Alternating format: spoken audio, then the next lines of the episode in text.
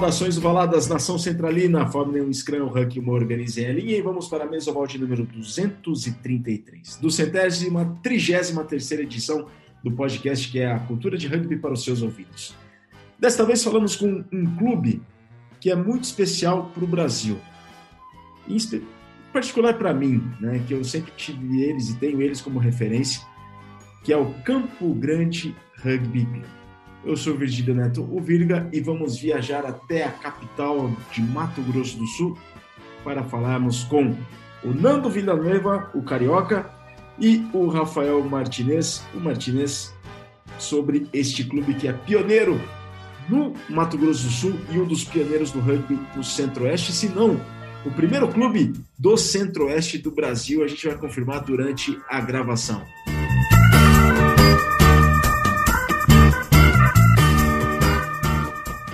Fernando Martinez, uma boa tarde. Muito bom receber vocês no Mesoval para falar de um clube que tem quase 20 anos de história. Na verdade, 20 anos de história, porque vocês começaram a praticar o rugby no Mato Grosso do Sul, em Campo Grande, em 2001, só que o, rugby, o clube só foi oficializado em janeiro de 2002, é isso? Exatamente. É, a, gente, a gente começou. É, o clube foi as primeiras reuniões aqui começaram em 2001 é a primeira reunião que iniciou tudo, mas, mas a, a, a oficialização foi, foi em 2002, quando a gente começou a participar dos campeonatos e tudo mais, e a papelada ainda um, demorou ainda um pouquinho mais, demorou ainda um pouquinho mais, mas, mas foi, estamos considerando para a gente aqui que estamos entrando no, no nosso vigésimo ano agora, completando 20 anos esse ano. E como é que foi esse começo, Nando Martinez? Como é que foi o Carioca? É, eu vou me confundir entre Nando e Carioca. Como é que foi o começo? Como é que o rugby chegou em Campo Grande? Bom, vou contar aqui para o Martinez, é, é muito eu estava falando aqui, eu vou pedir para o Martinez auxiliar com datas, que ele a memória é muito melhor e a nossa história é muito parecida, diferença de poucos treinos para começar. Mas a história surgiu aqui quando é, quatro fundadores aqui: o Emerson Cação, Rodrigo Paniago, o Rodrigo Ocares, o Digão, e o, e o Hamilton Denadai. Hamilton Denadai. Eles se conheceram, o Cação lá, em, lá no Rio Branco, o Danap e o Gilete lá, em, lá no, na Exalc, e o é, Digão eu... lá da, do, do Curda, do Paraguai. Eles, Eles Primeiramente, é, boa tarde, pessoal. Boa tarde, Virga. Obrigado pelas palavras aí. Bom demais saber que a gente é referência para alguém. É, eles já eles tinham estudado junto já aqui, né? Esses quatro estudavam junto em Campo Grande na adolescência. E aí cada um foi fazer faculdade para um canto, né? Dois deles foram para Exalc, um foi um conheceu o rugby no Rio Branco e o outro no, no Curda, em Assunção. E aí quando retornaram para Campo Grande, eles se encontraram para e decidiram, né? Depois de viver o rugby, é aquela aquele desejo eterno a gente de poder devolver ao rugby, né? Eles voltaram para Campo Grande e falou assim, cara, nossa cidade precisa ter isso. Como que a nossa cidade não tem rugby, né? E aí foi foi desse reencontro que que foi nascer o Campo Grande. Carioca, quer completar aí o que você estava desenvolvendo? Então, não, aí foi isso, exatamente isso. Né? O, o grande problema, eu acho que até uma dos motivos para o Campo Grande Rugby Clube ter demorado a, a, a, ter um desenvolvimento maior ou um nível mais, maior, foi que os quatro fundadores, que eram quem conheciam o rugby, eles ficaram por pouco tempo aqui no estado. É, cada um foi para voltou para São Paulo, não estavam aqui em Campo Grande. E, e por não estar aqui, acabou que o rugby caiu no colo de pessoas como eu, Martinez, que tinham acabado de conhecer o rugby. Conhecimento de rugby mínimo, a gente aprendeu a passar bola com esses caras. Então, até assistir em televisão, a gente não tinha informação para ver muito, não tinha acesso à TV a cabo, internet, muito na época. Então, passamos a ter essa, essa árdua missão de, de manter o rugby vivo quando a gente não tinha mais ninguém que conhecesse. Eles nos auxiliaram, deixaram bolas, deixaram materiais assim, e a gente passou anos carregando, mantendo aceso o espírito do rugby aqui. É, eu, depois da primeira diretoria, que foi com o Digão, o primeiro presidente, e eu era o vice da primeira, na segunda eu já saí como presidente, um presidente de um clube que não sabia muito o que fazer e conhecia muito pouco do rugby. E, e com o apoio do, do, dos amigos lá, do, principalmente do Martinez, do, do, Betão, do Irata, que não posso deixar de falar aqui, que sempre foi um cara que, que auxiliou desde o início a gente, a gente foi mantendo isso, isso vivo muito, é, muito tempo e, e, e, dando aqueles lampejos de, de evolução quando surgia um, algum, alguma pessoa aqui para morar em Campo Grande ou para passar algum tempo em Campo Grande com conhecimento de rugby. Tivemos aqui um técnico espanhol que ficou aqui um tempo, que fez a gente progredir um pouco. Tivemos Quem que era? Quem que era, Carioca? O, é o Kank. O Kank ele está lá no Rio Branco agora treinando o time feminino. Não sei se ainda está. Mas ele, o Kank veio para cá, fez a gente dar uma, uma elevada no nosso nível. E depois tivemos outras pessoas que, que aos poucos vieram passando. A gente teve um mais para frente com, com, com a nossa insistência de, de sair, dar a cara e jogar. A gente, em 2002, a gente foi jogar um torneio de Seven em Atibaia, que, que sem saber muito jogar.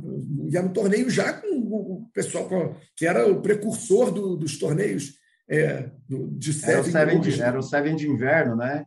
É. Normalmente, normalmente era São José e naquele ano foi, foi Atibaia. Então, acho, que era, é, acho que era aquele torneio de Campos do Jordão, né? E foi isso, em Atibaia. Isso, Campos, Campos, exato, Campos, Campos. E, e, com isso a gente é, manteve, manteve a, a bola acesa, é, a chama acesa e, e, e, jogamos e nos divertimos. E, recentemente é, a gente é, começou a, a diante das dificuldades, nós começamos a tentar investir muito na criançada, tentando tocar um projeto de, de crianças, porque a gente começou a redescobrir agora um, um rugby, eu particularmente, e o time todo, acho que começou a ver, um rugby muito prazeroso no, nos torneios de veterano. Então, isso passou para a gente ser muito prazeroso. E eu estava até comentando isso no último treino, no sábado agora, falei isso para o Martinez, para todo mundo que estava lá. É, a gente, muito tempo, teve a ilusão de que ilusão entre aspas, porque todo mundo fala a base do, de qualquer esporte é a criança, a base de qualquer esporte é a criança. E hoje eu vejo que não. É, as crianças não mantiveram, não manteriam o time vivo. Hoje eu digo que, que o que mantém o, o, time vivo são os veteranos, são os velhos. Se hoje nosso time está tendo de novo uma evolução, é graças a nós velhos que, estamos conseguindo é, evoluir campo, é, dar a estrutura para que possa trazer as crianças para jogar. A criança é o futuro, mas para manter aquilo ali, um, a base de veteranos é muito importante. Eu acho que isso está fazendo diferença aqui agora. Trabalho muito legal feito pelo Roberto Cruzeta, agora está tá sendo pautado na, na, na, na, gente aqui, os velhos aqui segurando as pontas lá. Um abraço para o Cruzeta, que foi ele que passou o contato do Carioca e do, do Martinez. Ô Martinez, como é que você chegou para o rugby? Tudo bem, tinha lá os quatro, né? Nomeadamente o Cação. Um abraço para o Emerson Cação, veteraníssimo do Rio Branco, um dos grandes nomes do Rio Branco Rugby Clube. O Paniago, o Denadai e o Caires. Esses quatro formaram o núcleo base do Campo Grande Rugby Clube, o núcleo base do rugby no Mato Grosso do Sul. Mas como é que você, Martinez, chegou ao rugby e depois eu queria que o Carioca falasse como é que ele chegou até o rugby? Cara, é, você está olhando para o cara que me levou aí. É o Carioca, entendeu? cara, é, eu Carioca, a gente tem uma amizade de, de adolescência. A gente morava... Eu, na verdade, eu não morava no mesmo bairro dele, mas eu estudava com um vizinho dele, de vizinho de, de porta. E aí eu ia para o bairro dele, eu ia para a rua dele jogar bola. A gente era amigo já de alguns anos, jogava bola junto, fazia, enfim, adolescência, né? Balada e tudo mais. E o Carioca foi quem conheceu primeiro. E aí, um, um, uma tarde, eu estava na casa de um amigo meu, de um outro amigo em comum nosso, estava lá tomando um tereré, é, era uma quarta-feira, e o Carioca apareceu lá, meio rapidão, falou assim, não, estou indo no rugby, estou indo no rugby. E eu, cara, eu, eu, eu pratico esporte desde, desde novo, e eu tinha aquela coisa, só que eu sempre fui horrível no futebol, né? Então eu tentei judô, eu tentei basquete, joguei um pouco de vôlei, joguei um pouco de tudo, menos o futebol que eu era ruim pra caramba. E eu sempre tive aquela curiosidade, aquela velha máxima do futebol americano, né? A gente via na TV, é... via nos filmes e tudo mais. Eu falava, ah, se tivesse futebol americano em Campo Grande eu ia jogar. O Carioca apareceu lá nesse dia, falou, não, tô indo no rugby, tô indo no rugby. Falei, cara, o que, que é isso, né? Falei, o que, que é rugby? O que é rugby? Aí ele mandou aquela velha também, ah, é parecido com futebol americano. Falei, pô, mas aonde vocês vão jogar e tal, não sei o quê. Acho que era o terceiro treino dele, segundo ou terceiro dele também. Não, não lembro exatamente. E eu falei, é, mas aonde vocês vão? Ele falou, não, nós vamos em tal lugar, depois a gente sai de lá vai tomar uma cerveja no, no Arqueria, era um bar antigo que tinha aqui em Campo Grande. Eu falei, bom, já me interessei, né? Eu estava com 19, 18 para 19 anos nessa época. Cara, do jeito que eu estava ali, de tênis e camiseta, eu fui para esse primeiro treino. E aí foi engraçado que essa história eu, eu acabo sempre contando ela, é, não tem como não contar. Eu fiz esse treino no, na quarta-feira, mal aprendi a taclear e passar bola ali, né? Fiz aquelas primeiras passe de, de joelho, tacle de joelho, sabe? Bem, bem básico mesmo. E o pessoal que já estava, já vinha fazendo algumas clínicas, algumas coisas desde outubro, isso foi em fevereiro de 2002, né? bem no comecinho do ano, o pessoal vinha desde outubro fazendo já algumas clínicas. Nesse começo, assim, até completando um pouco o que o, o, que o Carioca falou, a gente teve um, uma assessoria muito legal, assim, veio o pessoal do, do veio algumas pessoas do Rio Branco, é, dar clínicas para gente, veio o Ronaldo Kogaque, agora está né, presidente de São José, ele veio dar uma clínica para gente lá no começo. Na época, acho que ele estava na Exalc, se eu não me engano, e ele veio aplicar para a gente clínica. Os paraguaios do, do Curda vieram também fazer clínicas com a gente. Então, a, essa parte de fundamento foi muito bem batida nesse comecinho, né? Aí, quando eu cheguei, já essa galera já não tinha, eles tinham vindo no começo, e eu, eu fui aprendendo ali com a, com a galera. Quem puxava os treinos era o Danap, da, da Exalc, ele, a esposa dele, a Cremi, foi a nossa primeira treinadora. E, e aí eu treinei nessa quarta-feira, o pessoal já tinha uma, essa viagem marcada para Assunção, para jogar com o Curda. Já, já, era o primeiro, já era o primeiro jogo do Campo Grande contra o Curda. O primeiro jogo. Então, ainda no final de 2001, é... não, desculpa, em janeiro de 2002, o pessoal foi jogar o Seven de areia lá em Floripa. Sim. Só que, assim, de Campo Grande mesmo tinha pouca gente. Foi, foi uma galera do Rio Branco, e aí de Campo Grande tinha um ou dois, e, mas jogaram, foi, foi o primeiro jogo da, da camisa do Campo Grande. Do uniforme do Campo Grande foi no Seven lá de Floripa. E aí o primeiro jogo de 15 nosso foi esse em Assunção, que era um jogo treino, né? Um jogo clínica. E isso seria no sábado seguinte a minha, ao meu primeiro treino. Eu treinei na quarta-feira quando terminou o treino, eu estava ali empolgadaço, gostei demais, e comecei a conversar e perguntar como que era, o que que fazia. É... E aí o pessoal estava combinando essa viagem para Assunção. E aí o pessoal falou, vamos, vamos, vamos viajar. Eu falei, vocês estão loucos, eu acabei de treinar. Não, você vai só para fazer farra, vamos viajar e tal. Você assiste o jogo, toma uma cerveja e vamos lá. Ah, tá bom, se é assim sim, né? E assim eu embarquei. Dois dias depois de conhecer o rugby, eu embarquei no ônibus para jogar no Paraguai pela primeira vez. Mas já veja que ele foi levando a chuteira. Ele, ele, ah. ele, ele disse que ele foi enganado, mas ele levou a chuteira. Não, a, a, a missão que me deram foi: leva sua chuteira para você treinar. Você aprender lá. Antes do jogo vai ter um treino, leva para você aprender. E eu fui. E, e oh, rapaziada, eu, eu, lembro que eu entrava no site do rugbyms.com.br. O Curda é muito importante para a história de vocês, né? O Clube Universitário de Rugby de Assunção ele é muito importante para o Campo Grande, né? Vocês tinham, faziam muita coisa juntos. Né? Cara, o, o Curdo é nosso padrinho, né? É... Até por questão financeira, ele era o nosso contato mais fácil. Né? Apesar da distância ser quase a mesma de daqui para Assunção e daqui para São Paulo, só que o valor daqui para Assunção era, era um terço do que a gente gastaria para ir para São Paulo. Caramba. Então, então acabou sendo a nossa grande referência no começo, acabou sendo o, o, Curda. Caramba. Além de que é, foi o primeiro batismo do Campo Grande, então se foi ali que, que a gente teve o nosso Bocarinha, o primeiro batismo do, do, Campo Grande, a gente criou os primeiros veteranos do Campo Grande Rugby Clube, foi lá na, na, sede do Clube do Curda, como a gente não tinha é, é, tinha os, criadores, os fundadores do clube, mas não tinha veteranos. Então foram, fomos recepcionados no rugby pelo time do clube, parabéns. junto com os fundadores. E nesse primeiro batismo estava eu, Martinez, o Roberto Betão, é Cruzeta, e Flávio Rondon, que não estava jogando com a gente, mas é. participou bastante com a gente no começo. desse primeiro batista, desse primeiro batismo, três de quatro, três estão até hoje, né? A gente fala que essa efetividade foi muito boa. Uma curiosidade desse jogo, Virga, é, ele foi no mesmo dia, inclusive acabou o nosso jogo, a gente foi assistir aquele Brasil e Paraguai, que o Brasil estava para subir para o Sul-Americano A, e o jogo empatado o segundo tempo todo, nós tivemos três penais e o Seba, que quase nunca errava, perdeu três penais, sendo que um bateu nos postes. Lembra desse jogo? Lembro, lembro. 2002. Lembro. Foi no mesmo dia, a gente estava lá assistindo. E o, tinha, jogo... tinha Gianni na segunda linha, tinha um canadense na primeira linha, que eu esqueci, acho que era Jimmy o nome dele. Tinha uma galera, gente boa demais lá. Caramba, que legal. Que legal. Quanta Esse história... foi um dos motivos da viagem. Essa viagem a gente combinou para fazer o jogo, pegar, assistir o jogo da seleção lá, e foi, foi, foi demais. Foi, foi muito foi um jogo bom. muito bom. Isso que não fez o, a gente se gostar tanto do rugby e não sair até hoje. E o Carioca, como é que você chegou no rugby? Quem te levou? Você levou o Martinez, mas quem te levou? É, então, eu, eu, eu tinha. Né, em, 2000, em 99 eu formei, em 2000 eu comecei a trabalhar meu primeiro primeiro trabalho lá no escritório.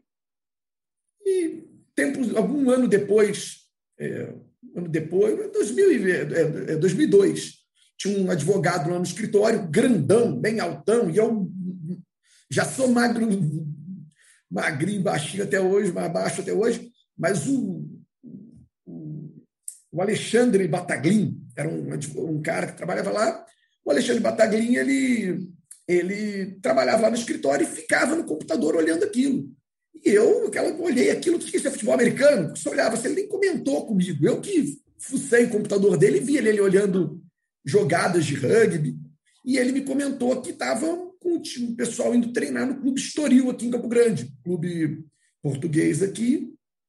E eu, beleza, nem, nem ousei falar em jogar nem nada. E ele me chamou. Eu falei, não, você tá louco, isso aí é para cá do teu tamanho, não dá para mim, não. Aí ele começou a explicar o que a gente explica até hoje para todo mundo, né? Que não, que o rugby é um, um esporte muito é, inclusivo e que tem as posições para todo mundo. Ele falou, é mesmo, tem posição até para quem corre magrinho assim? Ele tem. E ele me levou. E chegando lá, fui só porque ele me chamou. Cheguei lá, fui super bem recebido pelo pessoal que estava lá ainda. É, isso também eu atribuo muito é, porque a recepção do pessoal mais velho que estava lá é, puxando os treinos foi muito bacana, a gente foi muito bem recepcionado, tanto para jogar, como para já incluir a gente para viajar, como para sair depois do treino e dar uma cerveja com eles. Isso tudo é, foi, foi quando a gente começa a aprender o que é o terceiro tempo. Isso ficou muito embutido na gente. E eu, a partir dali, eu comecei a gostar e comecei a chamar todos os amigos que encontrava, ia chamando, encontrava, ia chamando. Martinez sabe, a gente tem o mesmo ciclo de amizade assim. A gente chamou todos. todos. Chamou todos. todos. não, não tem um amigo meu que tem que fazer um treino lá. Até o, o Sherman, que nunca quis jogar, amigo nosso muito próximo. É, todo cara, o de saúde que ele tem, o cara foi, jogou, e até foi, foi batizado veterano, tanto que ele passou a frequentar os treinos e jogos. Não tinha, era um negócio que a gente se apaixonou e quis que as pessoas conhecessem e jogassem. Daí para frente, a minha história é exatamente a mesma que o Martinez contou ali. O, o Virga, o, o, negócio, o engraçado do Carioca é que, além de ele ter sido o primeiro presidente da federação, o primeiro ônibus do Campo Grande Rugby Clube foi o Monza dele.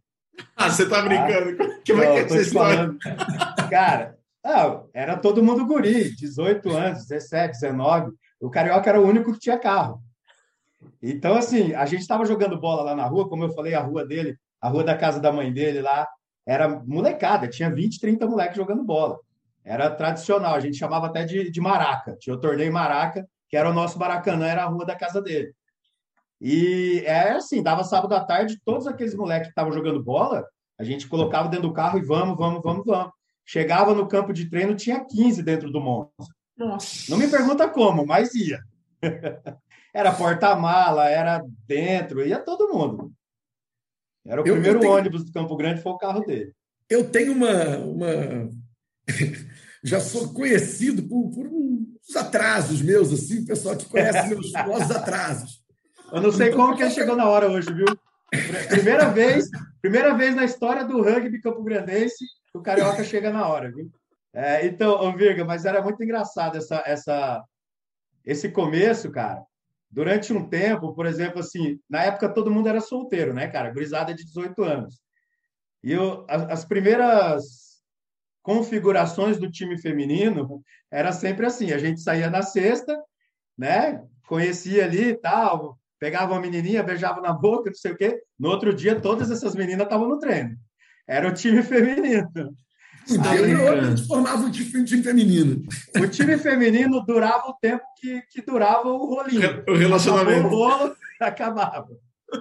Mas, Os primeiros eu, times foi assim. Aí depois de um tempo o time feminino engatou e foi embora. É, Ô, Carioca, você ia contar uma história aí? Eu ia, é, é, quando a gente chegava, assim, o Danap e a Cremi brigavam muito comigo por causa do. O, o Danap, Danap é o Denadai? É o Denadai. Isso. É. Então ele ficava muito comigo meus atrasos, eu tentava. Mas não podiam também reclamar muito, porque o treino não começava enquanto não chegava. Chegava lá no treino, tinha três pessoas tocando bola. A hora que desciam do meu carro, completava dois times de 15. então não tinha como. Um dos motivos do meu atraso era isso. Eu passava por Campo Grande inteiro pegando gente. E chegava lá, carro todo cheio, todo lado. Então os caras tinham que acabaram tendo que se acostumar com os meus atrasos.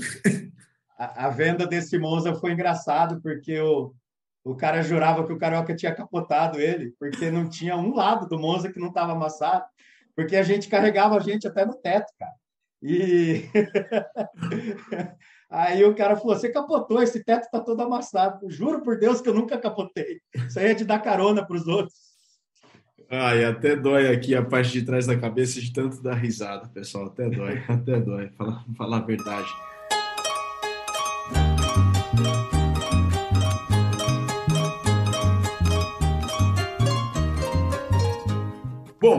Por muito tempo vocês ficaram sozinhos aí em Campo Grande, porque outras equipes no Mato Grosso do Sul demoraram alguns anos para surgirem, né? E vocês foram um clube que saíram. É, você, o Campo Grande Rugby Clube foi um clube que saiu daquele eixo Rio-São Paulo, um pouco do sul de Minas, que do Varginha, né? Que eu, por exemplo, em Belo Horizonte, a gente estava até longe desse eixo. E também de um eixo que veio se formar futuramente, que foi o eixo do Sul, né? Curitiba, é, Florianópolis e depois, num outro momento, Porto Alegre. Como é que foi passar tanto tempo isolado aí, Martinez e Carioca? Cara, é assim, o, o, nosso primeiro contato, é como eu te falei, né? O começo, 2002, 2013, a gente foi jogar em Assunção ainda, porque era a opção mais barata que tinha para gente. É, até hoje, se você saindo de Campo Grande no ônibus semi-leito, ida e volta de Assunção é 160 reais. Então é muito barato. É, é muito barato ir para lá. Então, para a gente, valia mais a pena ir para lá do que ir para São Paulo, como eu falei. O primeiro clube que, que a gente conseguiu formar assim, um, um, um relacionamento foi o Brasília. Já no, no, segundo semestre de 2003, a gente começou, a gente foi jogar lá com eles. Sem fronteira, logo, época, logo, né? É, sem, sem fronteiras, exato, sem fronteiras. Que na verdade, e que ainda também não era bem um clube ainda, né? Era mais assim, o pessoal que vinha das embaixadas, que sabia que não estava. Eu lembro que esse primeiro jogo nosso era quase todos eles eram eram estrangeiros que estavam de passagem por Brasília, sabe? Eram poucas pessoas que moravam ou que estão lá até hoje. E logo depois do Brasília foi o Goiânia, né? Então, assim, a nossa comunicação mais perto era mil quilômetros e a gente fazia um jogo por semestre. Era a nossa agenda. Era no primeiro semestre ia ou ia para Goiânia ou ia para Brasília e no segundo semestre vice-versa. Esse foi os nossos começos, assim, o, o, início, né? E isso começou a mudar a partir de quando, assim, Carioca? Pode, é, você ia complementar alguma coisa também? Não, eu ia complementar que é o seguinte, eu, eu, eu, eu tenho para mim que tipo assim, um dos, dos feitos mais legais assim da gente, que foi foi esse fortalecimento do Centro-Oeste. A gente, por causa dessa nossa distância, dessa nossa amizade com o, com Sem Fronteiras, e em seguida com com o, o Goianos, que, que, eram mais próximos lá, a gente começava a fazer todo ano esse que a gente passou a chamar de Pequinations. E, né, e, e, e isso é, foi muito legal, fortaleceu demais. Ficamos tristes por a gente ter ficado tão para trás dos outros clubes, que os outros clubes é, evoluíram, tiveram uma, um desenvolvimento grande. Tempos depois, é, surge o, o Cuiabá com um time muito novo ainda, e, e mas para aprender, e foram ali aprendendo, evoluindo e gostando. E, e freguês nosso aqui na, na, no nosso duelo é, Mato Grosso MS, é, MSNT. Então, foi muito legal, aprendemos, trocando muito. De repente, a gente vê um crescimento grande do Cuiabá, um, um apoio financeiro grande por parte do, do, da Melina, do Melina, do, do, time crescendo. E a gente viu, e, e a partir daí, um, a freguesia mudando de lado, a gente não. Muito tempo sem vencer. Muitos dos jogadores estão aqui hoje, que, que a gente tem forte aqui, até o, quem treina mais a gente aqui, puxa mais treinos aqui, é o Pirata, o Marcel, lá do, da Poli. E ele já joga com a gente há algum tempo que ele insiste em dizer, ele nunca ganhou de Cuiabá. Já jogamos várias vezes, ele não ganhou, porque de um tempo para cá o Cuiabá é, veio numa crescente boa, depois eles é, deram uma dividida lá também, Melina, Cuiabá, mas, mas é, foi muito legal. Eu tenho para mim um prazer muito grande de saber que nós fazemos parte do, do, do desenvolvimento grande do Centro-Oeste, que foi onde a gente viu os times crescerem, times jogando, é, crescendo, chegando depois é, para jogar o, a, a, a, Tupi, disputando é, as finais da, da, da, Copa Tupi, né? Lá então, é, é, esse, esse, era o maior mérito que, que eu tenho assim, do, desses nossos desenvolvimentos de Centro-Oeste. Martinez. É, aqui, aqui no estado, né? É, depois dessa, desse primeiro contato com o pessoal do Centro-Oeste, a gente achava muito difícil fazer, porque assim, o estado são cidades realmente muito pequenas, né? A segunda maior cidade é Dourados, que tem 200 mil habitantes. Então, a gente achava difícil desenvolver aqui dentro nesse começo.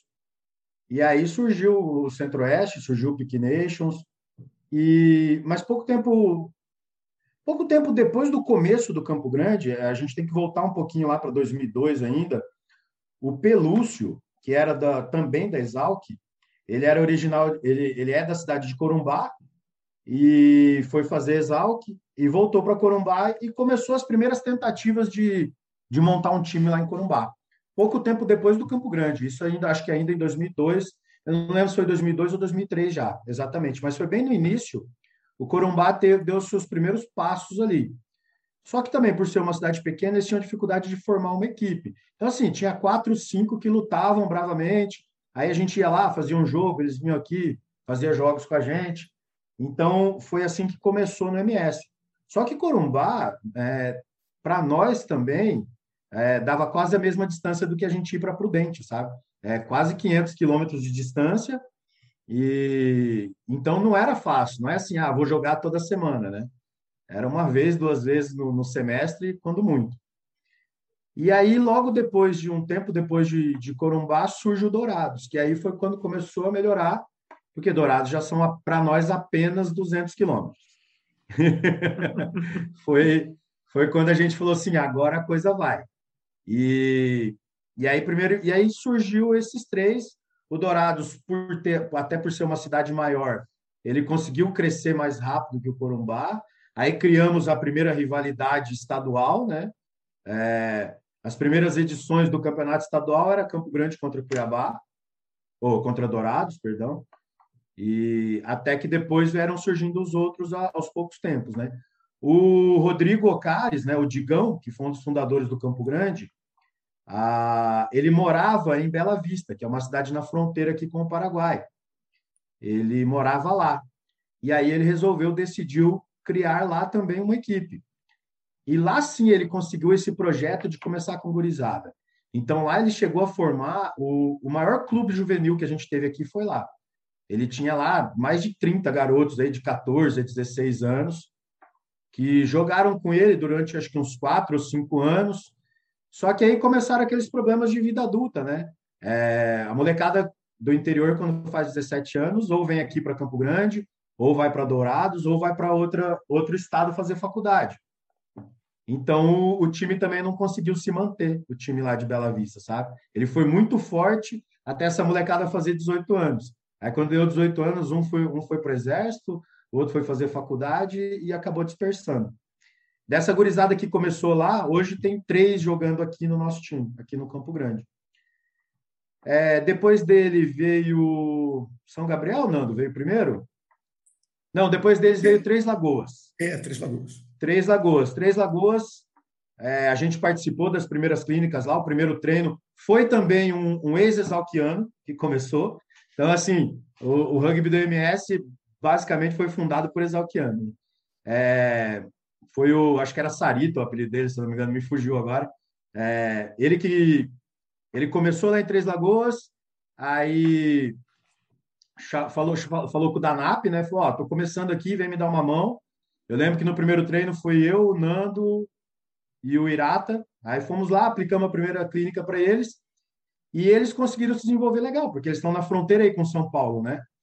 Então eles entraram naquele no circuito da, da CPI, né? O circuito paulista do interior e eles começaram a jogar algumas etapas de Seven lá.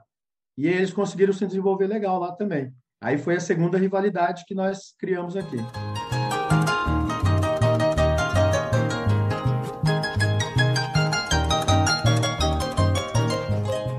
De volta para a segunda parte do Mesoval número 233, conversando com o Carioca e o Martinez do Campo Grande Rugby Clube, falando um pouco da história do clube e também do rugby no Mato Grosso do Sul.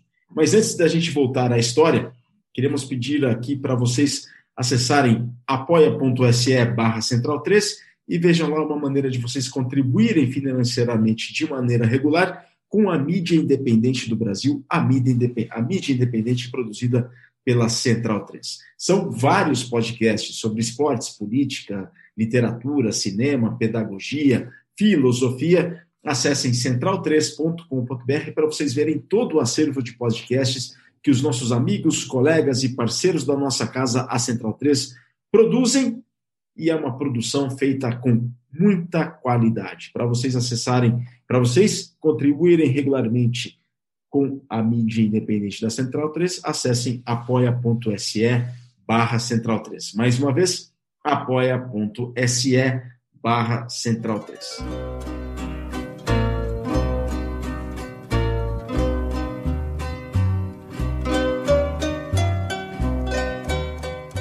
Mesoval 233. O Carioca e o Martinez falavam do o rugby em Três Lagoas, o rugby em Dourados, a primeira grande rivalidade, a segunda grande rivalidade, o trabalho do Ocaires em Bela Vista, no, no, na fronteira com o Paraguai. Agora, numa linha do tempo, essas rivalidades passaram a surgir quando? Assim, quanto, quantos anos depois daquele princípio do Campo Grande lá 2001, 2002? Demorou muito? Como é que foi? Cara, é, se eu não me engano, o Dourados ele é de 2006.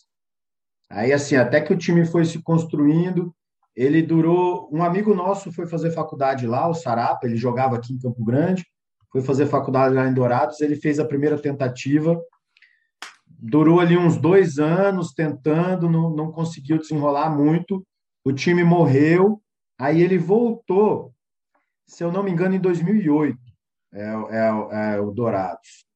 E aí, a partir daí que o time se firmou mesmo, e essa, essa rivalidade foi ser foi criar quase oito anos depois do Campo Grande, depois do começo do Campo Grande. É, foi bom o Martinez estar aqui, porque, como eu tinha dito até para o Viga, data eu sou péssimo, mas acredito que, que seja isso mesmo Martinez está. É.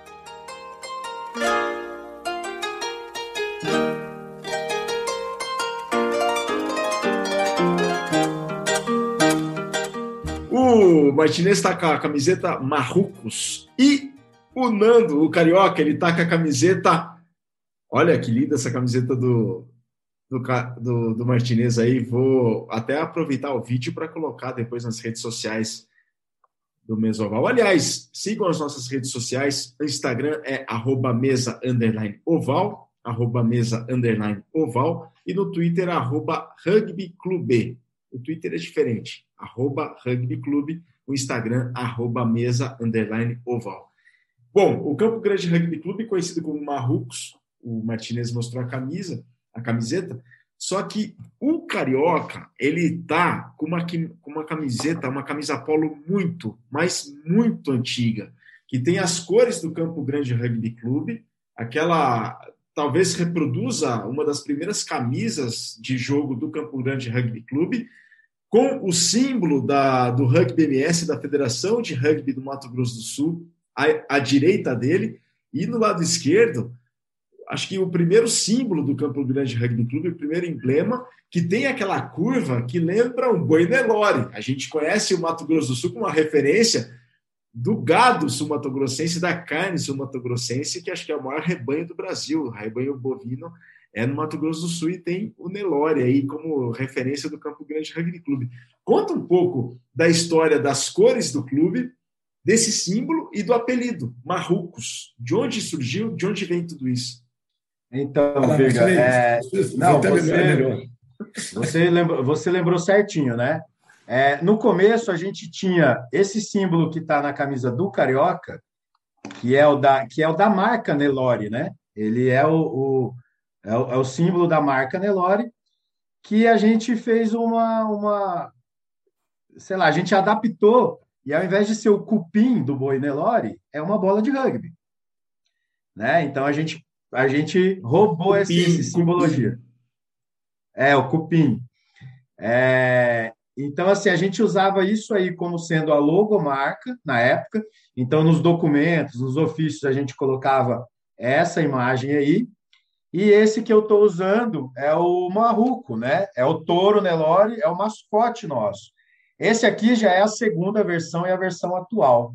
A primeira versão ela era minimalista. Ela foi feita é, baseada no touro da Caracu, da cerveja Caracu, só que ao invés de ser um touro Caracu, era um touro Nelore. Né? O touro Nelore ele é mocho, né? então tem os chifres pequenininhos ali, que era uma zoação que, ah, já veio os chifrudos, chifrudo. Não, não, nós somos touro, mas somos tudo mocho. E foi justamente por isso, né? A, a, pela força do gado, é, pela, pela força que, que a pecuária tem aqui no estado, é, as cores da camisa são as cores da bandeira de Campo Grande. Então, o vermelho, o azul e o amarelo são da bandeira de Campo Grande. Assim como o símbolo da direita ali, é o da federação, é o da bandeira do Estado, né? são as cores da bandeira do Estado. E o marruco, é, o marruco é como o pantaneiro chama o gado selvagem. Né? O, o gado que não tem dono, que é criado solto no Pantanal, que é muito bravo, muito muito arisco, é, o pantaneiro ele chama de marruco. Então, quando foi lá em Assunção também, a gente foi até engraçado essa história do nosso grito. é, a gente chegou em Assunção, a gente não tinha grito, a gente não tinha um apelido, a gente não tinha nada. Era começo de tudo, né? E aí, na noite anterior ao jogo, a gente estava lá no hotel é, conversando e tal, e aí o, o Rodrigo o Emerson Cação veio e falou assim, cara, o que, que a gente vai gritar quando entrar em campo? E aí começou a surgir ideia. Um falou isso, o outro falou aquilo. E aí o Rodrigo Paniago, que, que mexia com isso, né? Ele é agrônomo tal, trabalhava nas fazendas aí. E ele que veio com essa sugestão de fazer. Aí ele veio e contou com a gente super empolgado, né? Ó, oh, vamos gritar assim, a gente grita uê, e aí responde marrucos, né? E aí nem a gente não sabia, era só, era uma coisa muito do pantaneiro falar marruco. E quem tinha sido criado aqui em Campo Grande não conhecia. Aí todo mundo ficou, tá, mas o que é isso? Ele explicou para a gente, e a galera que já conhecia ele, que zoava muito, né, falou assim: não, não, vamos, ficou uma bosta isso aí, mas vamos, vamos zoar ele. Toda vez que ele chegar perto, a gente grita o Emarruco. Beleza, combinamos assim. E aí e assim foi. O, o Paniago chegava perto, é o Gilete, para quem não está lembrando, o Paniago é o Gilete, foi treinador de Exalco um bom tempo. É, e aí, toda vez que ele chegava perto da gente, a gente tirava sarro dele falando Away Marruco. Mas aí, de tanto fazer isso de, de zoação, acabou virando o nosso grito de guerra e nosso mascote que a gente carrega com orgulho hoje. Que história bacana. Carioca. É, é, foi, foi, foi hilário. A gente, o que começou como uma, uma brincadeira, tirando sarro, e, e, e, no primeiro momento achamos horrível, falando. a gente só gritava para tirar sarro dele. Que bosta que você inventou, cara. Aí, eu só repetindo isso, foi, foi pegando e hoje é um patrimônio do clube. E, e a federação? Ah. ah, fala, continua, Martins. Não, só uma coisa que eu lembrei agora. A ideia inicial era um pouco mais cafona ainda, porque era para a gente entrar com um berrante. era para entrar. E graças a Deus isso não foi para frente, porque ninguém ali sabia tocar berrante. Senão seria a entrada seria com um berrante. Ah, mas não é um pecado uma, um sumatogrossense não saber tocar berrante?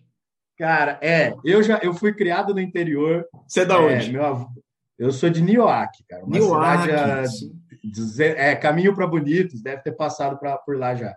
Eu fui criado lá, meu avô tinha fazenda lá. Eu fui, morei até os 16 anos, mas não aprendi a tocar o berrante. e, e ô Carioca, e a federação, já que você está com a camiseta aí que tem a logo do, da federação na sua direita, e a federação? Puxa, você, vocês foram uma das primeiras federações estaduais do Brasil, se não a segunda, porque foi a primeira federação paulista eu acho que o rugby MS, a Federação de Rugby do Mato Grosso do Sul, foi a segunda do país. É, o, a, gente, a gente começou, a gente, quando a gente montou o clube, começou a, a tentar buscar alguma representatividade, começar a tentar é, pedir clínicas aqui para a cidade. É, na época eu era presidente, eu fui para. É, conversei com muita gente, falaram, cara, vocês precisam ter uma federação tinha uma federação, vocês vão ter direito a voto, vocês podem participar, vocês conseguem ter clínicas. E eu, a gente já tinha acabado de trabalhar, arrumando toda a papelada para organizar o, a, a, a, diretor, o, a papelada toda do Campo Grande Rugby Clube. Então, falamos, ah, vamos, já tem aqui o Corumbá, já tem aqui o Três Lagoas, vamos, vamos fazer para eles a papelada toda, faz o, o, o ajuda eles a tirarem a documentação toda, com três clubes a gente faz a federação. E tinha aqui também, uma época, na época, tinha um projeto que era o Pantanal é, Rugby Clube aqui, em Campo Grande, tinha o Campo Grande Clube, e tinha um projeto com crianças, assim, que a gente estava tratando como Pantanal. Tinha uma camisa diferente, mas assim, era, era um subclube do, do, do Campo Grande. E fizemos também a papelada dele para que tivesse uma, um clube independente, para poder participar também da federação. E com isso se criou o Corumbá, acabou demorando um pouquinho para tirar a papelada dele, não, fizeram andar. Então, a gente abriu a federação com o Campo Grande, com o Pantanal e com o Guaicurus, que é o, o, o Três Lagoas. É, e, e, e, começou a federação, é, com isso tentei, fui, participei de algumas reuniões, uma reunião específica, eu lembro bem, participei de outras, mas em específico eu participei em São Paulo, era um momento que estava se votando, é, decidindo muito, e lá eu descobri, de certa forma, decepcionado, que não adiantou nada. Inclusive, apesar de ter tudo que estava no regulamento para ter direito a voto, naquele momento não nos foi dado nem direito a voto. Por quê, Carol? Naquela, é, é, explicaram que é, que, que, teria que ter divisões de base. E, na verdade, na verdade, eles não queriam aceitar que uma federação tão pequena, com clubes tão ainda sem representatividade, é, pudessem botar um voto lá e atrapalhar, de certa forma, o, os planos dos clubes que, que, comandavam o rugby há muito tempo. Foi uma certa panela lá. Eu, eu, eu era tão por fora do, das articulações políticas do rugby que eu nem conseguia entender depois que me explicaram assim, um pouco melhor que tinham medo do Campo Grande votar e, e virar peça de manipulação por parte de alguns clubes para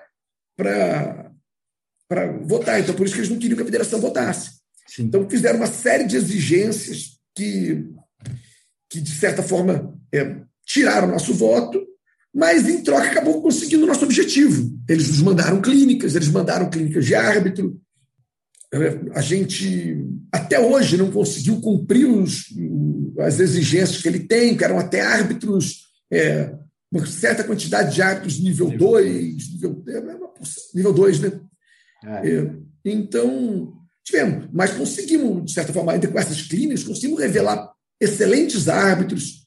O, o Daniel Figueiredo, o Dani Boy, daqui, o nosso Dani Boy aqui, não, ele, ele conseguiu uma representação boa. O Martinez arbitrou em alto nível, fez os cursos também bem, bem grandes. A gente conseguiu representatividade por onde passou, a gente tinha um material humano bom, sempre falaram para a gente. Mas essa dificuldade de espaço, de tudo, acabou não, não facilitando tanto o nosso desenvolvimento. Martinez, você quer complementar aí? Eu vi que você queria é, falar alguma eu, coisa. É, não, se eu não me engano, isso aí aconteceu. A, a primeira reunião que eu lembro que o Carioca e o, e o Irata foram foi ainda com a BR, né, Carioca? Exatamente. Me corrija se eu estiver errado. E aí nessa aí foram, foram assim, foram, foram ofertadas muitas possibilidades para a gente, né? Fala, faz sua federação, que vocês vão estar tá dentro de tudo. E aí, durante essa papelada, enquanto o Carioca e o Irata faziam a papelada, é, mudou para a CBRU. E aí a CBRU colocou esses novos critérios que são absolutamente impeditivos, né? Você pensa assim. E, e aí o que a gente passou lá nesse início foi, acho que é um pouco semelhante, acho, olhando de longe, não estou lá dentro para saber, mas acho muito semelhante ao que tem acontecido com a Federação Baiana, né? Que, que vem tentando, vem tentando e nunca consegue atingir os, os critérios. É, assim, na época a gente falava assim, é uma, é uma igualdade, é, a ideia é legal, mas é uma igualdade que não existe nem no futebol, né? Nem as federações de futebol conseguem ser tão estruturadas quanto a Federação Paulista. E na época eu lembro que assim, a gente questionava que para jogar os campeonatos tinha que fazer parte, tinha que ter todos esses critérios, dois árbitros nível 2, mas ao mesmo tempo não faziam curso nível 2. É... E eu lembro que assim, eu acho que era só a Federação Paranaense e a Federação Paulista que conseguia atingir 100%. Na época, nem a Federação Gaúcha não estava tão estruturada quanto é hoje. Então, foi, foi bastante, é, bastante obscuro essa época aí. A comunicação era muito fraca, sabe? É, mas, mas da federação ainda, foi. A gente falou aqui das partes decepcionantes da federação, é. mas ela trouxe uma mudança interessante na, na, no rugby aqui. A gente que que focou muito antes no desenvolvimento do Centro-Oeste, em jogar Pequi, jogamos muita CPI também, a gente falou do Três Lagoas, que era mais fácil, mas a gente se divertiu demais jogando esse CPIs, que eram campeonatos divertidíssimos é, de se jogar, muito menos é, profissional como é hoje, muito mais divertido. Então, foram, foram, momentos, foram viagens incríveis que a gente fez, jogamos muito CPI, jogamos muito o, o Pequi, mas com a federação passamos a ter um pouco de obrigação ou necessidade de desenvolver o rugby aqui no Estado. Então, passamos a deixar um pouco mais as viagens para fora do Estado para correr aqui, por mais que, que aconteça aquilo que o Martinez falou. As viagens internas, para a gente, não eram muito legais. Porque viajar para Corumbá, que eram quase 500 quilômetros, para jogar com um time que era bem mais fraco, para a gente não dava tanta evolução quanto jogar é, no interior de São Paulo, pegar alguns times de nível bom para evoluir. Mas a gente tinha essa obrigação de desenvolver o interior e foi que foi desenvolvendo. A federação foi começando a jogar, foi surgindo times, vários timezinhos em cada cidade, aí havendo uma pessoa aqui tocando uma bola ali. Aonde tinha uma bola, é, o Irata, o Martinez, é, iam lá fazer clínica para os caras. O cara falou: estou com uma bola de e um pessoal querendo jogar. Eles pegavam, deslocavam lá tudo do nosso bolso a federação não tinha dinheiro nenhum, a federação era só um papel para a federação. A gente não tinha renda de lugar nenhum, salvo quando a gente conseguiu uma ou duas vezes fazer um campeonato pela federação e, e veio verba pública, mas aquela verba que a gente investe no, no torneio, no campeonato sendo feito e devolve o restante que sobrar ou, ou, ou, ou faz, só faz torneio. Nunca sobrou nada para poder ter esse desenvolvimento dos clubes. Esse desenvolvimento todo foi mérito nosso mesmo, Martinez, Irata. Naquela época, o Irata estava muito empolgado de pegar o carro dele para todo lugar. Então, pegava, gastava sua gasolina, gastava tudo. Iam, desenvolviam e, e passando a tentar fomentar em todo lugar no Estado. Depois, o Estado passou a ter uma, uma, um desentendimento, alguns clubes se juntaram e criaram uma liga. Pô, a gente não tinha nem nem clube para jogar, estamos tentando desenvolver, consigo fazer uma federação, tentando ter um mínimo de representatividade. Me, trans, me criam aqui uma liga porque achavam que a federação não estava prestando conta. E eu, na época, presidente, falava: vou prestar conta do quê? Eu não recebi um centavo de ninguém, ninguém me pagou nenhuma mensalidade. Ninguém me pagou nada, que vocês querem prestar conta. Não, do torneio. Mas no torneio foi prestado. Então, é, passou a ter um desenvolvimento maior do Estado, e com o desenvolvimento do Estado, a gente passou a ser cobrado mais dos clubes. Uma cobrança que eu entendia até indevida, porque a gente não tinha nada para prestar de conta. Então, por isso, eles criaram a Liga. Então, começou a rivalidade da Liga, começar a desenvolver times como Corumbá, São Gabriel. É, não, não me recordo, acho que o Três Lagoas não entrou na Liga, né, Martinez? Ah, ou, depois não. entrou. Não, é, não. É, foram alguns outros times que se juntaram, Dourados, começaram a participar da liga, então ficou meio dividido aqui o, o rugby no Mato Grosso do Sul. Mas, mas, como tudo, os clubes que se rebelaram logo também pararam de jogar e, e, e quando voltaram, já voltamos unidos de novo, tentando um incentivar o outro. A liga, é, essa aí a... foi. A... Pode, pode complementar, Martins. É, essa foi a foi essa fase de transição aí de, de, de pré-olímpico, né, de período pré-olímpico, que a gente estava falando assim, é, a gente tem, a gente como, como parte da federação tem, tem um, uma, uma parcela de culpa né, na, na, na criação da liga, porque foi o seguinte, a mesma exigência que a CBRU tinha com a federação, a gente como Campo Grande, a gente queria muito jogar a Taça Tupi. Né? O Campo Grande, a gente queria muito jogar a Taça Tupi. E a CBRU falava assim, ó, vocês só podem jogar a Taça Tupi se vocês tiverem tantos clubes no papel, eles têm que ter papel, eles têm que ter tantas pessoas, o jogo tem que ter, obrigatoriamente tem que ter ambulância, tem que ter três árbitros com curso, é, enfim, todas as exigências que a CBRU fazia para ter um jogo. E a gente começou a transferir essas exigências para os clubes do, do, do, interior. E tinha clube ali que né, não, não tinha nem, nem era clube, era time. Juntava 10, 12 pessoas e vamos jogar. Só que a gente começou a exigir deles. Falou, vocês querem jogar? Vocês têm que fazer isso. Vai ter etapa do, do campeonato estadual e beleza, vocês têm que pagar uma ambulância, ela tem que estar o dia inteiro. Ah, mas a gente avisa o bombeiro, ele vai ficar de prontidão. Não, não serve, ela tem que estar dentro do estádio, senão não tem jogo. Vocês têm que pagar o, o árbitro. A gente dividia, quer dizer, a gente rachava o árbitro. É... Então, enfim, essas exigências também começaram a surtir essa, a, a, a, gerar essa insatisfação por parte desses clubes. E, paralelamente a isso, eles achavam de algum lugar que a gente recebia muita grana da CBRU, é, por ser federação. Eles achavam, é, eles, alguém colocou na cabeça deles que, eles, que a gente recebia grana, e mesmo assim ficava cobrando deles e que a gente estava fazendo casa, enfim, é, é, esse tipo de coisa. Então, assim, é, foi, foi uma coisa que, que foi dos dois lados. Foi engraçado que foi bem na época que o Carioca construiu a casa dele. Então, foi era a casa com o dinheiro da, da federação. Ele construiu a casa dele com o dinheiro da federação. Até hoje a gente zoa isso. É, enfim, mas aí foi, foi muito isso. Como, como a gente começou a arrochar demais eles, para eles a, é, se documentarem, para eles se adequarem às exigências da CBRU, porque a gente queria se adequar e, e poder jogar o, o, campeonato, aí acabou gerando essa, essa, esse atrito que veio culminar na, na, na liga. Nessa época a gente estava, se eu não me engano, com nove equipes aqui no estado. Eram três clubes constituídos e mais seis clubes ali nascendo, né, no, no, no período de, de formação. E aí, com, essa, com esse atrito, acabou, eu não jogo seu campeonato, você não joga o meu, e acabou a coisa desandando, e, e aí foi a, a derrocada. E ninguém fazia rugby red, ninguém, a gente precisava que fizesse rugby red, rugby lost, atestado para atividade física, ninguém providenciava oh. isso. A gente queria, não podia, tecnicamente, não poderia nem estar jogando no, nos campeonatos maiores. E, então, e quem ganhasse aqui o estadual, a gente tinha aqui que o campeão estadual representaria o Estado na Pequination. E na Pequi tinha essa exigência toda de documentos. Então, a gente precisa exigir deles aqui, senão não vão poder jogar lá. Aí os times não exigiam e achavam que era boicote do Campo Grande para que os outros times não pudessem é, ganhar. Que a gente ficava, bom, é, era obrigado a exigir aquilo.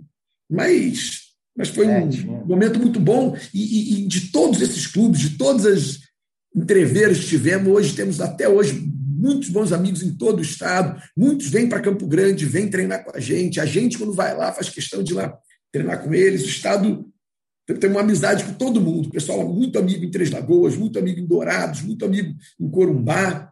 E, e quem pode estar aqui, estamos sempre mantendo junto com esse pessoal todo. É muito legal e, e a vontade de, de ainda, agora, a gente está tentando reestruturar o Campo Grande Agora a gente velho está tentando fazer o Campo Grande reviver, mas não deixa de ser um sonho nosso ver o estado inteiro crescendo de novo também não.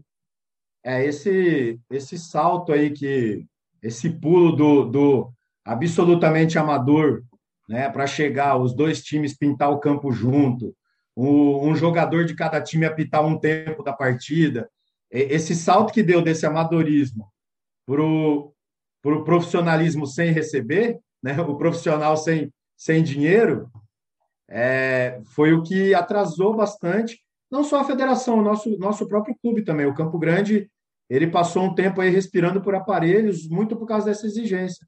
Eu, na época, eu era o presidente, é, e, eu, e essa exigência que, que a federação fazia com os clubes, eu fazia com os jogadores. Então, por exemplo, todo começo de ano, uma briga muito grande que tinha era o CNRU. Nossa, para completar os documentos do, do CNRU era, era uma briga, cara, que começava em dezembro e ia até julho, sabe? Era, era complicado, cara. Então, essas exigências acabou tirando o prazer da galera de, de, de jogar rugby. É, alguns de nós aqui em Campo Grande que queria jogar em alto nível, queria ter um, um lado mais atleta, a gente não conseguiu perceber que boa parte da galera não queria isso, que queria se divertir com o rugby. Então começou a ficar meio chato, sabe? E aí foi, foi, foi quando foi minando um pouco. E aí agora que a gente está tá voltando aí.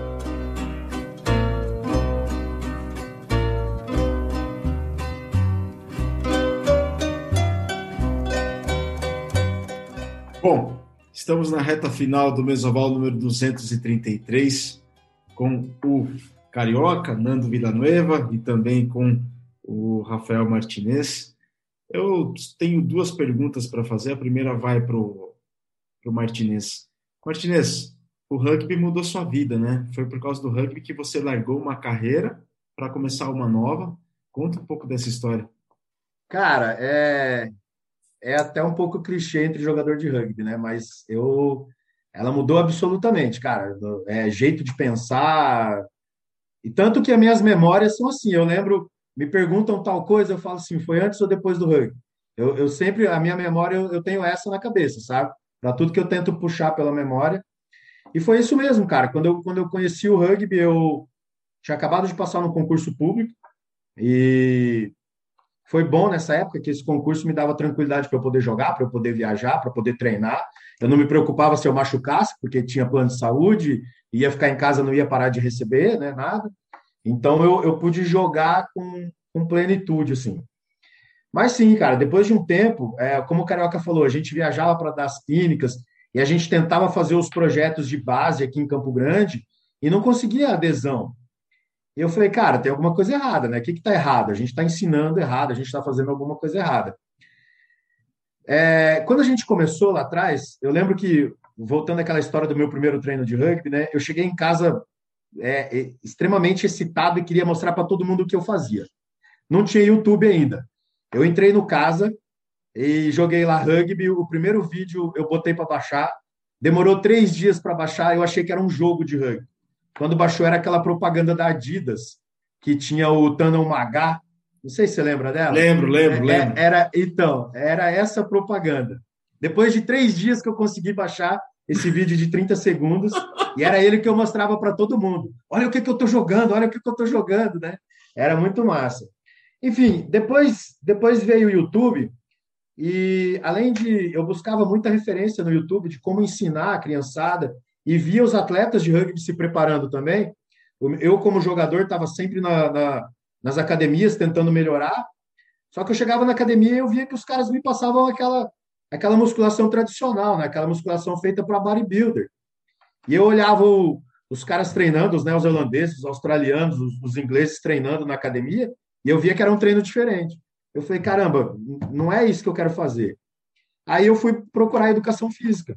Eu, no começo, não tinha intenção nenhuma de me tornar profissional de educação física. É, eu só queria aprender a ensinar rugby para criança e aprender a, dar, a fazer a preparação física dos jogadores. E aí, no decorrer da faculdade, eu acabei me apaixonando. No dia que eu terminei a faculdade, eu pedi exoneração do meu concurso e hoje eu sou personal trainer. Então, assim, minha, o rugby mudou absolutamente minha vida, o jeito de ver as coisas, o jeito de fazer. É, eu lembro assim, eu falo para todo. Esse final de semana eu estava contando, chegou um garoto novo lá no clube, eu estava contando para ele. Eu no, na escola eu fui um moleque bem, bem desleixado assim. Era aquele moleque que tinha potencial, mas eu tirava os seis e estava bom, sabe? Passando tá, tá suave, né? Uhum. E depois que, eu, depois que eu conheci o rugby, cara, e, e comecei a, a, ver os valores do rugby e o tanto que os atletas profissionais é, batiam em cima disso e davam exemplo disso. E aí eu comecei a mudar, assim, comecei a fazer tudo, tudo que ia fazer. Eu queria, na faculdade, eu queria tirar 10, tiravam, fazia um 9 e eu ficava puto, sabe?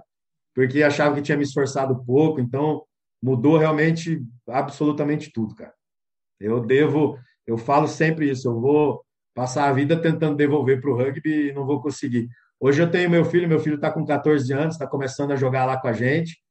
E eu falo que assim, que eu vou eu vou descansar um pouquinho, eu vou achar que eu devolvi alguma coisa para o rugby o dia que a gente fizer um jogo junto no adulto. Então eu preciso jogar bem mais quatro anos. Né? Meu filho está com 14, eu preciso me segurar mais quatro anos para eu fazer um jogo junto com ele. Aí depois disso eu posso sentar e só ficar na arquibancada tomando cerveja. Martinez, todo o meu pensamento positivo para que você consiga fazer isso, meu velho. Que legal essa história, que legal. Para que você jogue uma partida junto. Como é que chama seu filho? Henrico. Com o Henrico, que você jogue com o Henrico uma partida juntos no adulto. Envergando as camisas e as cores do Campo Grande Rugby Clube. Todo pensamento positivo para que isso aconteça, Martinez. Tomara. Valeu, Vigar. Valeu. Carioca, agora você. O que, que o rugby é para você? O rugby, ele, hoje, ele, ele faz parte de tudo na minha vida. Eu, eu conheci minha esposa, eu já jogava rugby. E, e meu casamento foi foi inteiro o time de rugby, foi, fizemos de uma forma que pudesse estar todo o time de rugby, e como e como um casamento cheio de jogador de rugby não podia dar certo, não deu mesmo. Quebraram tudo. mas, mas, a, mas a minha esposa aprendeu a, a, a entender como que, que eu sou apaixonado pelo rugby, como que a gente, esse meu ciclo de amizade inteiro é apaixonado pelo rugby. Então ela aprendeu a, a gostar muito disso. Assim como o Martinez, a gente hoje tem um negócio muito legal. A gente, eu, eu, eu anos atrás, eu, eu, a gente vem naquela perdendo-se já o gás. Eu, comecei a jogar mais velho um pouco, então é, não tinha a mesma perspectiva de, de, jogar em alto nível muito grande, vendo o pessoal cada vez mais forte, mais rápido. É, eu vinha pensando em parar de jogar até quando a gente conseguiu. Eu não vou lembrar a data, o Martinez talvez me lembre, mas você vai lembrar que foi na época de Voti, lá do, do que a gente foi jogar lá.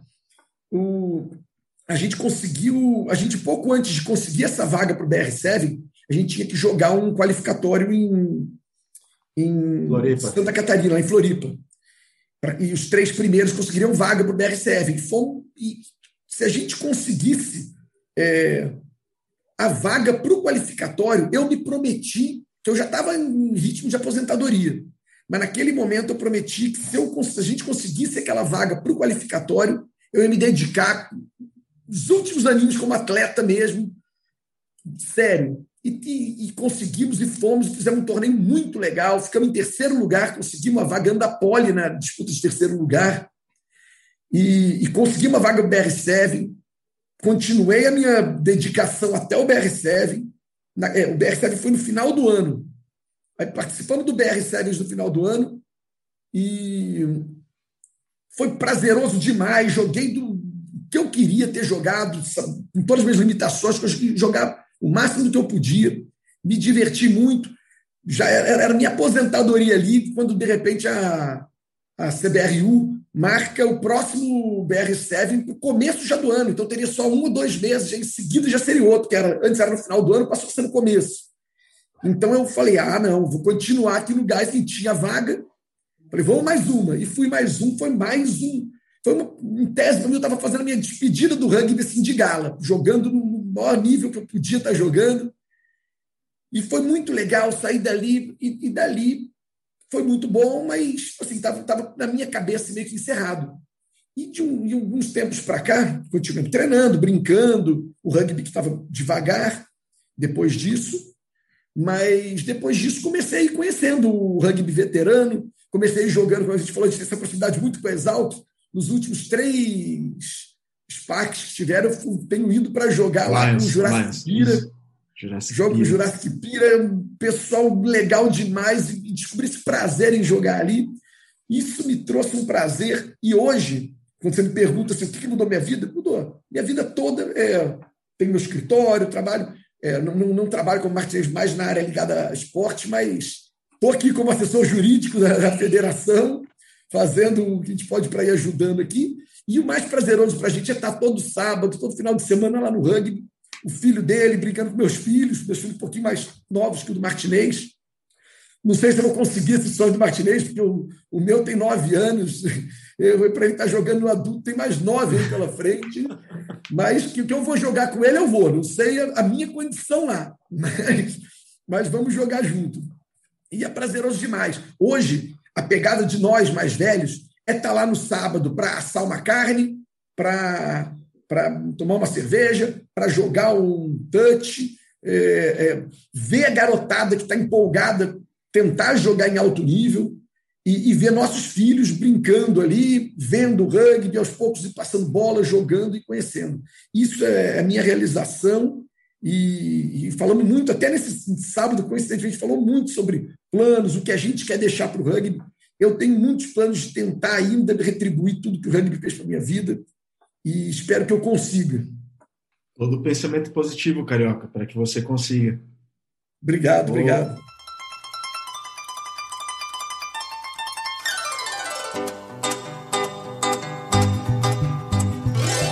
Ô, Virga, eu Fala. queria só. Né, como o Carioca me, me escalou para ser o, o, o corretor de agenda aí, de data, é, só fazendo um ajuste né, nessa linha do tempo dele, esse campeonato que ele citou, na verdade, foi o seguinte: no final do ano, em dezembro, a gente jogou o Super Sevens em São José. Sim. Aí, aí logo depois, em fevereiro, teve esse Qualify lá em, em, em Floripa. É, Floripa. Não, em Floripa, foi o Qualify. Aí, uma semana depois do Qualify, foi a primeira fase do Super Sevens em Ivoti. Sim. E depois, no mês seguinte, em março, foi a segunda fase que foi em São Roque. Sim. Né? Que foi o último Super Sevens, se eu não me engano. Né? Sim, foi o último Super Sevens. Foi o último Super Sevens. Exato. Caramba. Foi essa, só ajustando isso aí. Ô, Virga, e, e antes de encerrar, cara, eu queria mandar um recado para a galera. Esse ano a gente realizou um grande sonho do Campo Grande. Desde quando a gente começou, quando o Emerson e, e o Rodrigo e o Danap e o, e o Digão. E o Gilete, o Digão, começaram lá em 2001, a gente sempre teve o sonho de fazer um torneio em Bonito. E como a gente estava dedicado a jogar campeonato, a gente não conseguia, né? Porque a gente gastava muito, cara. Era, era, era muito é, era muita cabeça, assim. A gente voltava de uma viagem, tinha era todo mundo começando carreira. Então, uma viagem de 300 reais era uma fortuna para gente. Então, assim, a gente gastava toda a nossa energia focada em jogar campeonato. E a gente não conseguia desenvolver as outras coisas. Esse ano, apesar de tudo, apesar de pandemia, a gente conseguiu realizar o primeiro torneio foi um torneio teste esse ano, só para veteranos, lá em Bonito, mas foi muito bom. É, tivemos seis equipes, foi muito gostoso. E avisar a galera que no ano que vem a gente quer tornar esse torneio, quer fazer esse torneio uma tradição do rugby, para relembrar esse rugby que, é, como diz o pessoal do, do. Esqueci o nome da página agora, é, batendo cabeça em cupinzeiro dentro do campo. O rugby mil grau. Rugby Mil Grau, é isso aí. Para relembrar esse rugby, para relembrar esse rugby raiz. Então, esse torneio de bonito, a ideia é essa. É um torneio de confraternização e a gente quer deixar aí, quer fazer isso uma, uma tradição. Ano que vem, com certeza vai ter. A gente só está esperando ver como é que vai desenrolar essa coisa de pandemia para divulgar a data e, e para fechar e esperar a galera do Brasil inteiro aí. Para celebrar o rugby, né, Martinez?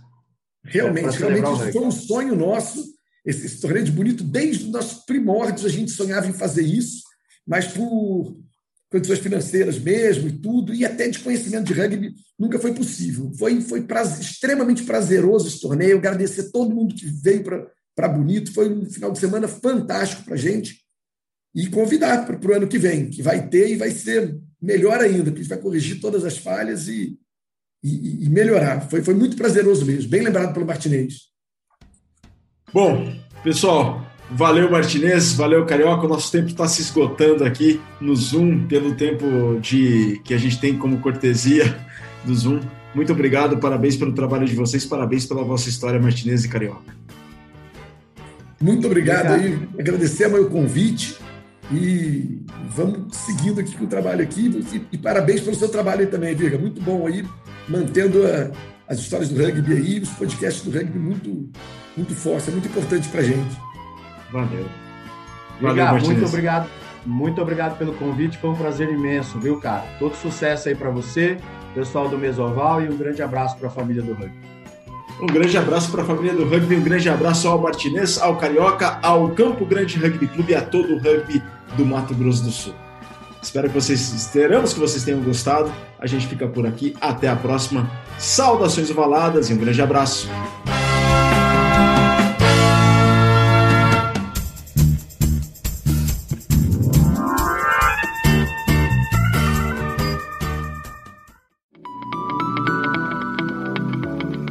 Esse programa que você acabou de ouvir tem a produção da Scrum Prod.